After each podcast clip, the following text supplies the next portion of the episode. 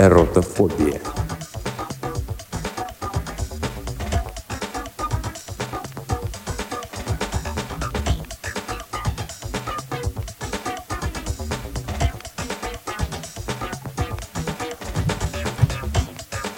«Все началось с моей матери», — сказал Нат Клайзер с ненавистью к самому себе, выдавливая каждое слово. «Как унизительно!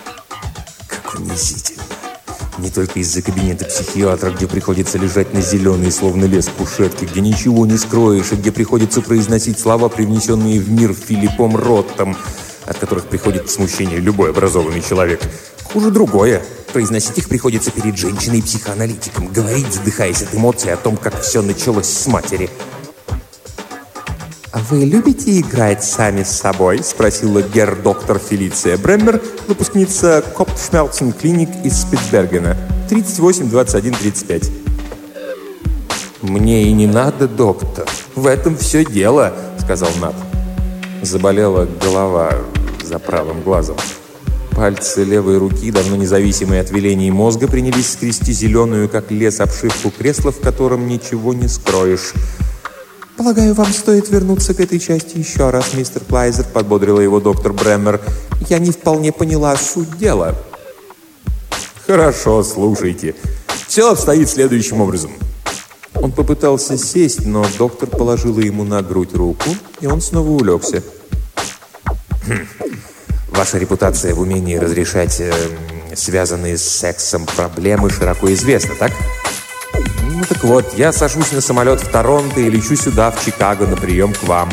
В самолете две стюардессы, красивые девушки. Первая, Кристи, предлагает мне подушку и маленькие тапочки, после чего ее коллега Джора Ли приносит мне бокал шампанского, это еще до того, как остальным принесли хоть что-нибудь, наклоняется, чтобы поставить на столик и кусает меня в ухо. Через 10 минут они жутко ругаются из-за меня в служебном отсеке, в то время как весь самолет жмет кнопки вызова, а они не думают появляться, разве что выскочат спросить, как я предпочитаю бифштекс, прожаренный или с кровью, или там принесут мятный коктейль. Короче, мне становится неловко. И так продолжается весь чертов полет. Под занавес они едва не удушили друг друга кислородными масками с пластиковыми шлангами, чтобы выяснить, кто в конце концов останется со мной в Чикаго. Я уж не думал, что вообще выберусь живым, но тут проклятый самолет приземлился, а они так никого и не обслужили. Пассажиры меня готовы на части разорвать. Ясно, что к храпу мне придется прорываться с боем. Выручил один черный ребенок. Он летел с мамашей и все время меня подмигивал, а потом взял и обливал проход, сиденье и прочее, так что им пришлось все заливать кофе, чтобы убить запах. Ну, а я и проскочил. Доктор Бреммер медленно покачала головой. «Это просто ужасно! Ужасно!» Ужасно. Черт, да это просто страшно. Если хотите знать истинную правду, доктор, я схожу с ума от страха, что меня залюбят до смерти. Ну, протянула доктор Бреммер, по-моему, вы несколько, может быть, самую капельку драматизируете. Что вы делаете, доктор? Ничего, мистер Клайзер, совершенно ничего. Сосредоточьтесь на своей проблеме. Сосредоточиться? «Да вы смеетесь надо мной, доктор. Я ни о чем другом и думать не могу. Слава богу, я работаю карикатуристом. Есть возможность посылать свои работы по почте. Если бы мне приходилось общаться с людьми, я бы загнулся через 10 минут». «И все-таки вы преувеличиваете, мистер Клайзер». «Конечно, вам легко говорить. Вы не я. И так с самого детства. Я всегда был самым популярным в классе. Меня первого приглашали на дамский танец. Меня хотели получить обе команды, когда выбирали игроков в бейсбол или разбойников в крокете. В учебе мне тоже везло. Учителя ставили одни отлично, так им хотелось моего тела. Наверное, это было уже в колледже, поправил доктор Бремер. В колледже. Черта с два. Все началось в детском саду. Насколько мне известно, я единственный мужчина, которого еще в четвертом классе изнасиловали в девичьей раздевалке. Вы просто не понимаете, черт возьми, меня, меня залюбят до смерти. Доктор Бремер попыталась успокоить пациента. Боязнь, что за тобой подглядывают, что тебе хотят навредить или в случае запущенной паранойи даже убить, подобные состояния мне хорошо знакомы, мистер Клайзер. Паранойя. В наше время довольно распространенное заболевание, но то, что вы рассказываете, не имеет к этому никакого отношения. Это нечто совершенно противоположное. С подобным я не встречалась, даже не знаю, как такое можно назвать. Над закрыл глаза. Вот и я не знаю. Возможно, эротофобия. Страх подвергнуться любви, сказала Фелиция Бремер. Какая радость! Теперь я знаю, как это называется. Намного легче. Моя проблема не название. Моя проблема – секс. «Мистер Клайнсер», — мягко произнесла доктор, — «не стоит ожидать немедленных результатов. Мне нужна ваша помощь». «Помощь?» Черт, не следовало мне ложиться на эту кушетку рядом с вами. Пожалуйста, не волнуйтесь, мистер Клайзер. Что вы делаете? Ничего. Вы расстегиваете блузку. Я слышу шелест ткани. Я знаю этот звук. Над резко сел на кушетке, сбросив ногу психоаналитика со своего живота. Она была полураздета. Непонятно как, но ей удалось сбросить коротенькую юбку, комбинацию, пояс с щелками и трусики, а он даже этого не заметил.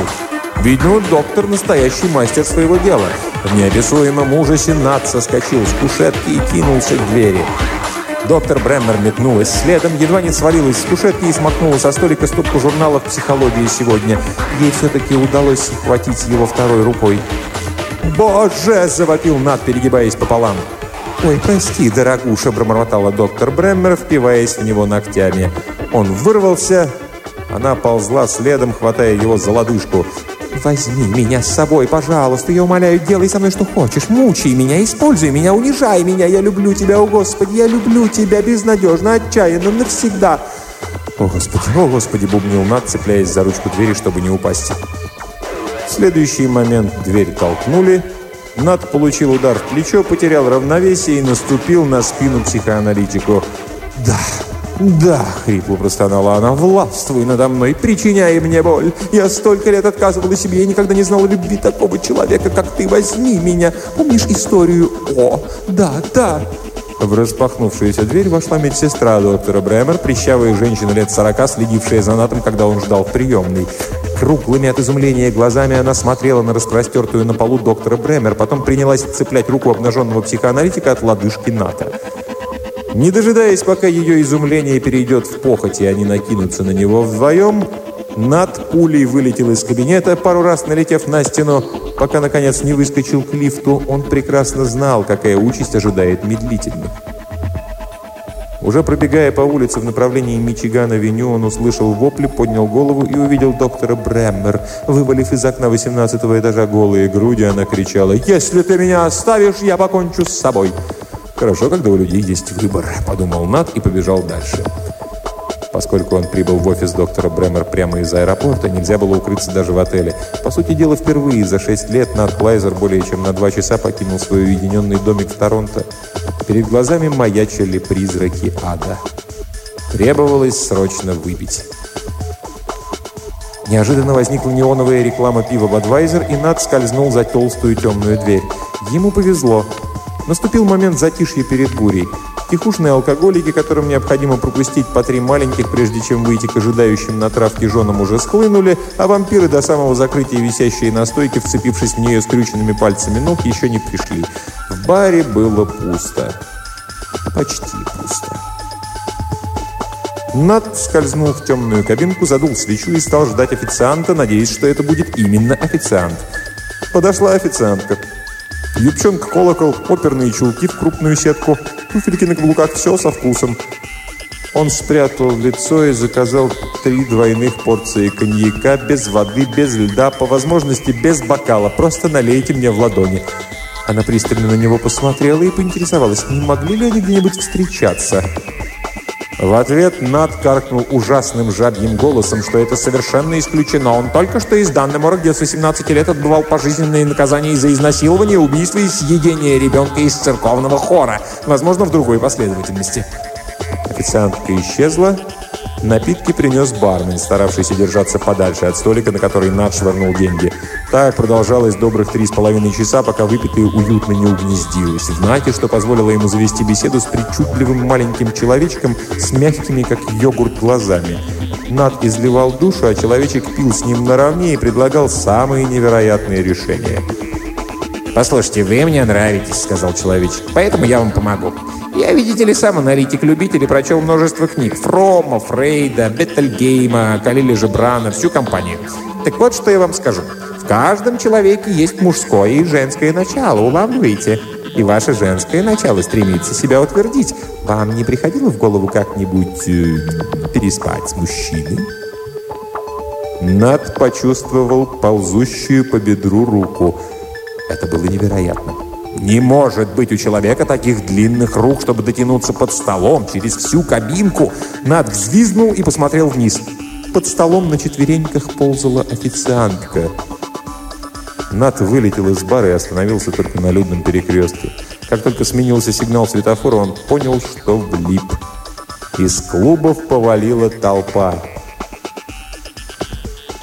Его гнали 15 кварталов. От последних двух женщин, роскошной темнокожей красавицы с гигантским бюстом и 50-летней Матроны, пытавшейся заарканить его норковым манто, он оторвался на полной замаскированных ям строительной площадке. Женщины неожиданно пропали из виду, но еще долго слышались их крики. На углу Огайо и Шор-Драйв был небольшой мотель, и Над принялся приводить в порядок остатки костюма. Больше всего его волновало наличие портмоне и кредитных карточек. Администратор мотеля, молодой человек с тихим голосом, в белой рубашке под белым пиджаком, белым галстуком на белой рубашке и белым лицом, смотрел на регистрирующего с нескрываемой нежностью. Предложил номер для новобрачных. Категорически отказавшись от сопровождения, Нат вошел в лифт, оставив тяжело дышащего молодого человека у стойки. Номер казался небольшим и тихим. Нат опустил шторы, запер дверь, подпер ручку креслом и свалился на кровать. Спустя некоторое время он относительно протрезвел, относительно расслабился, и у него окончательно разболелся желудок. Нат медленно разделся и принял горячий душ. Намыливаясь, задумался – Хорошее место для размышлений. Душ.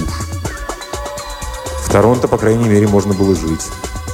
Там поневоле выработался некий способ существования, мерзостный, но во всяком случае приемлемый.